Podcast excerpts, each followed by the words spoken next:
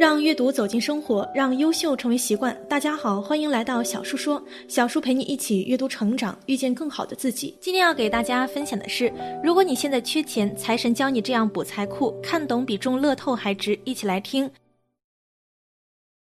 补财库也叫开财门。财库内存储着一个人一生的财富，每个人天生都有一个财库，注定你这辈子的财富。但是有些可能做生意不当，事业不顺，使得财库漏财，或是有些人天生财库就很少。各财神庙都有补财库的服务，补财库就是为自己财富圆满。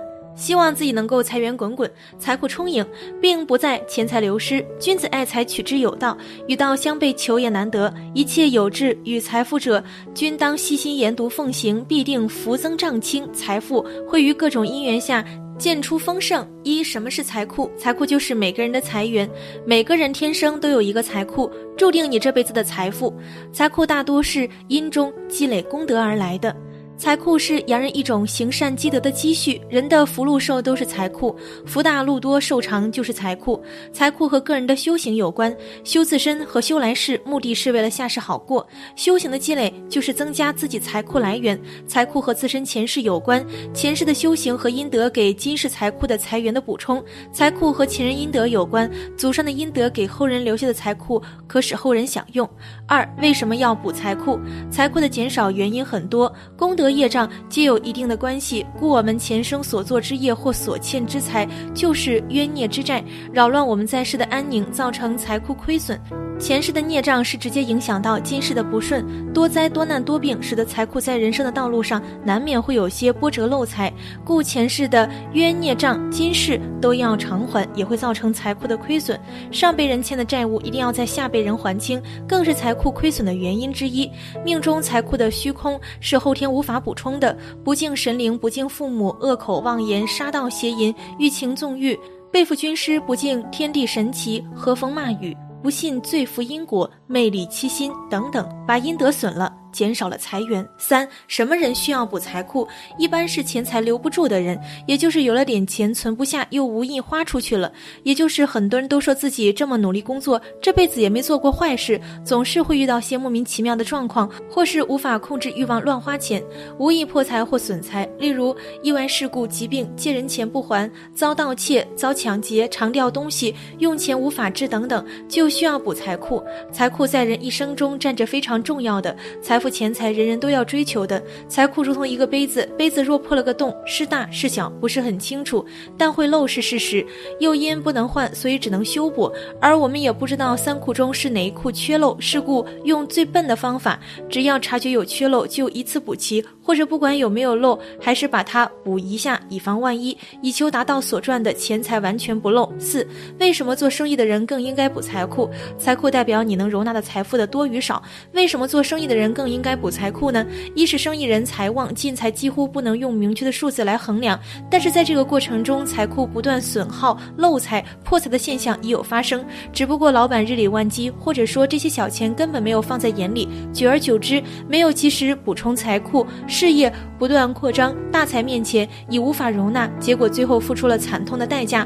五、如何补财库？曾经看过一个小故事，一个没有右手掌的男孩安米一直很迷茫，自己长大了到底。要做什么？后来安米在父母的鼓励下成为了一名教师。安米在当老师的时候，班上有一个没有右手的穷孩子。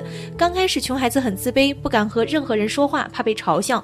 在一堂音乐课上。大家都在大声唱歌，唯独穷孩子不敢大声唱歌，而是非常小声的应和着。大家高歌一曲之后，安米说：“好啦，今天大家感到快乐吗？”学生们说：“我们都很快乐。”安米说：“如果大家都很快乐，那就跺跺脚吧。”于是乎，大家跺了跺脚。此时，穷孩子跺脚的声音变得很大，因为他的脚是健全的。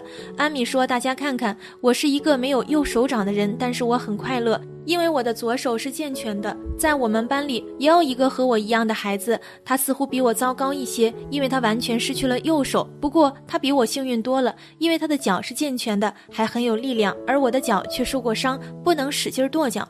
当安米把裤脚拉上来的时候，大家看到了安米脚上的伤痕，所有人都惊呆了。那个穷孩子却笑了，眼泪都笑出来了。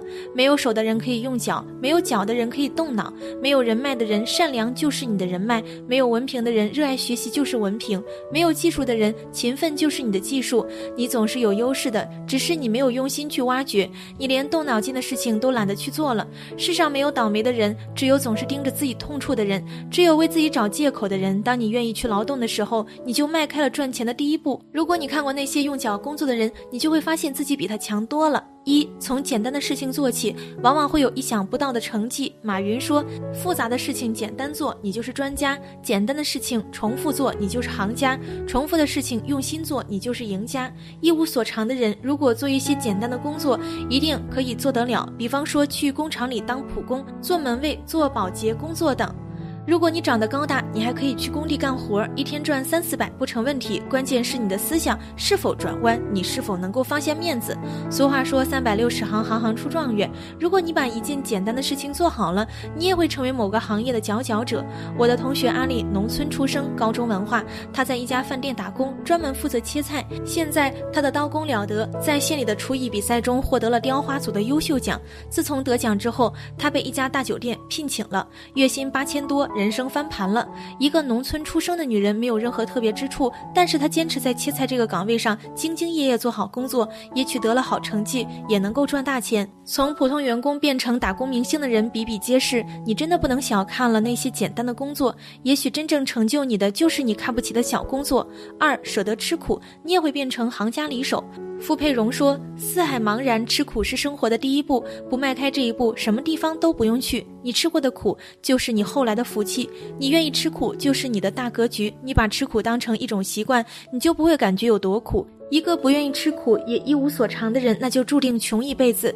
别以为天上掉馅饼是好事儿，会降临到你身上。你要明白，能成大器的人，就像从贫瘠土地中成长的野草一样，能够活下来就是一个奇迹。”任何一个行业里的精英都是该行业里的老手，往往是在该行业坚持最久的人。你看那些书画家，他们年纪大的时候留下的墨宝更值钱，因为他们后期的墨宝更加成熟。吃苦有两种，一种是苦练本领的苦，一种是在遭遇挫折的苦。这两种苦你都承受了，你注定会赚到钱，因为钱长了眼睛，总是青睐那些愿意吃苦的人。吃苦在前，享受在后，别在应该吃苦的年纪学会了享受生活。三，其实你爱好什么就是。你赚钱的方向，你有没有想过你爱好做什么呢？你认真想一想吧，爱好真的可以变成钱。比方说，爱好游泳就可以开一家游泳训练基地；爱好骑车就可以组织一个骑行队；爱好唱歌可以开一个唱歌训练班；爱好游山玩水可以去当导游。把爱好变成职业是一件很快乐的事情，带着爱好去做某件事，你会很开心，再开心，狠狠赚钱。